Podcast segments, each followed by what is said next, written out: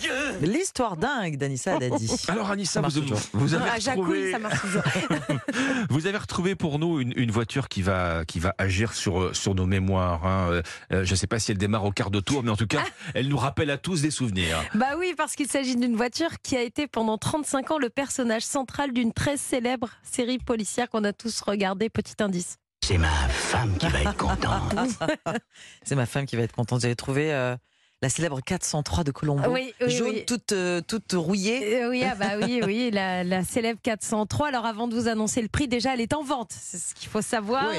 Alors il y a deux trois choses, il y a deux trois choses qu'il faut savoir. C'est le vrai bruit hein, de, pendant la série.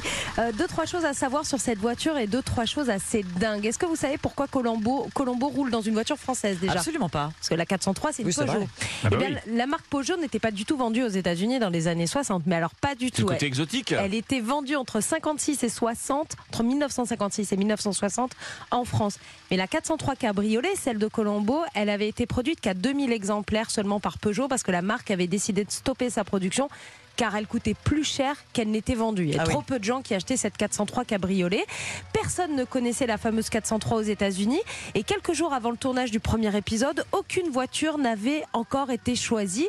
Peter Falk, alias Colombo, raconte. Le producteur m'avait envoyé dans un garage quelques jours avant le tournage du premier épisode chez Universal pour en choisir une parmi toutes celles entreposées. Il y avait des Ford, des Chevrolet, mais que des modèles qu'on n'arrivait pas à distinguer. Au moment de partir, j'ai repéré dans un coin une petite voiture que j'ai trouvée originale. Dès que je l'ai vue, je suis tombée amoureux de la voiture. Je ne savais pas que c'était un modèle français. La légende raconte que cette 403 dans le garage Universal, là tout au Oui. fond du garage, la seule voiture présente était celle de Roger Pierre, le comédien Ouais, français oui, qu'il avait échangé contre une Cadillac. La 403 version cabriolet fera sa première apparition dans l'épisode Murder by the Book en 1971. Au fil des épisodes, la voiture sera de plus en plus abîmée, à tel point qu'elle va ressembler à une épave dans les années 70, fin des années 70 en 78. La voiture sera l'alter ego de Colombo en fait. Bah, plus lui va se le dégrader. vieil impère, oui, oui, bien Exactement. sûr. Plus lui va se dégrader physiquement, plus la voiture deviendra une poubelle sur roue. la série va s'arrêter pendant 11 ans. Grand retour en 89. Colombo sera au volant d'une nouvelle euh, 403 cabriolet. Un couple d'Américains a acheté la première version en 84. Ils l'ont retapée. Aujourd'hui, elle est en vente. La 403 de Colombo, avec même encore sur le capot la barre de fixation de la caméra.